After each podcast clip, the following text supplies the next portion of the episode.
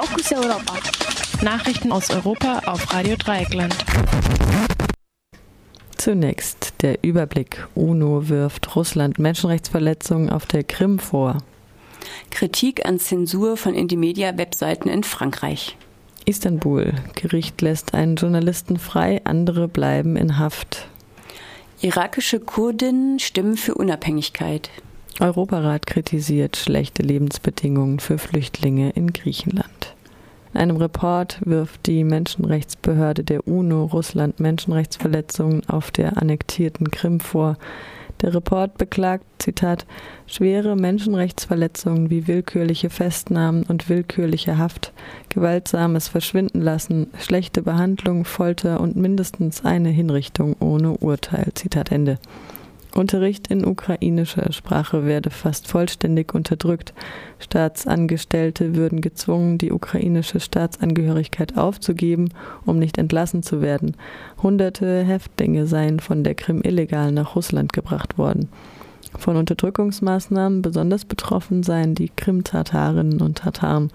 Das Parlament der Krim-Tataren wurde von einem russischen Gericht als terroristische Organisation verboten.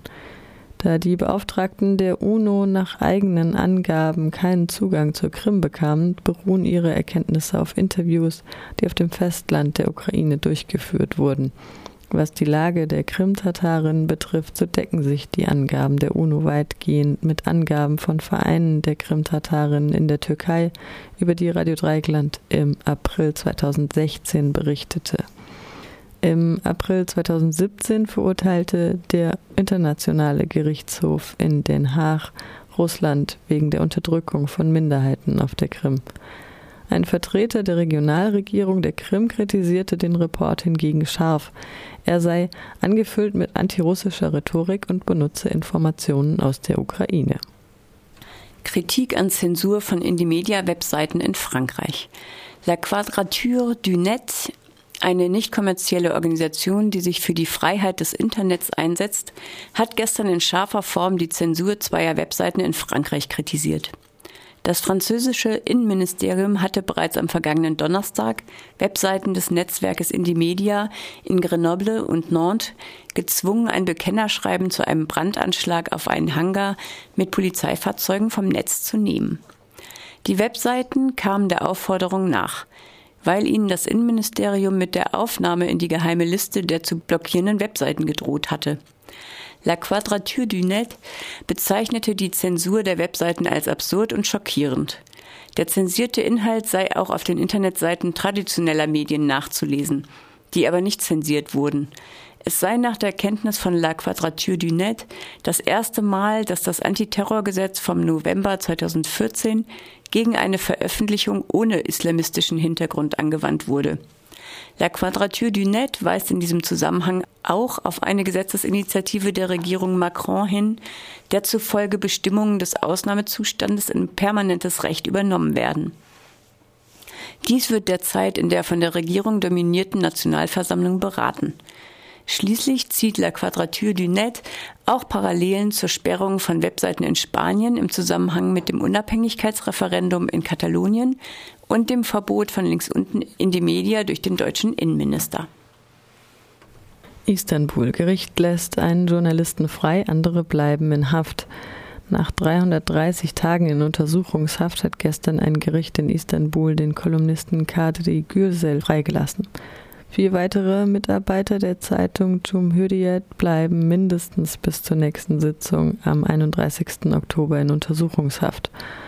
Unter den noch Inhaftierten befindet sich auch der Chefredakteur der Zeitung Mudat Sabuncu.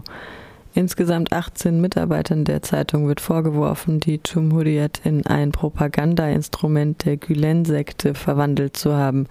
Selbige wird für den Putschversuch vor einem Jahr verantwortlich gemacht. Die säkular organisierte Zeitung ist traditionell sowohl dem jetzigen Präsidenten Tayyip Erdogan als auch seinem religiösen Widersacher Fethullah Gülen gegenüber kritisch eingestellt. Der freigelassene Journalist Kadri Gürsel ist auch der Vertreter des International Press Institutes EP in der Türkei. Das EP setzt sich weltweit für Pressefreiheit ein. Irakische Kurdinnen und Kurden stimmen für Unabhängigkeit. Nach Angaben der kurdischen Wahlkommission haben 72 Prozent der Einwohner in drei nördlichen Provinzen des Iraks an einer Abstimmung für einen unabhängigen kurdischen Staat teilgenommen. Obwohl die Auszählung am Morgen noch nicht beendet war, zeichnet sich ein Votum für die Unabhängigkeit ab. Die arabischen, turkmenischen und assyrischen Minderheiten in der Region haben die Abstimmung mutmaßlich boykottiert. Auch einige kurdische Organisationen wollten nicht teilnehmen, weil sie den Druck der Nachbarstaaten fürchten. Die Türkei und Iran hielten in den Tagen vor dem Referendum demonstrativ Manöver an den Grenzen ab. Die Türkei will diese Manöver nun mit Beteiligung von Soldaten der irakischen Zentralregierung an der Grenze fortsetzen. Der türkische Präsident Tayyip Erdogan erklärte, das Referendum sei illegal und drohte mit der Schließung des Grenzhandels und dem Stopp von Ölexporten via Türkei. Beide Maßnahmen würden aber auch die Türkei treffen. Iran hat bereits seinen Luftraum für Flüge ins kurdische Gebiet geschlossen.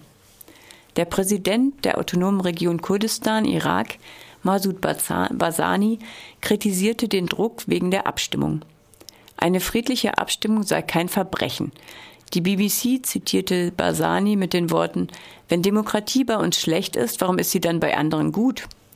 Abgesehen vom Referendum hält es Barzani sonst aber auch nicht so genau mit den demokratischen Spielregeln.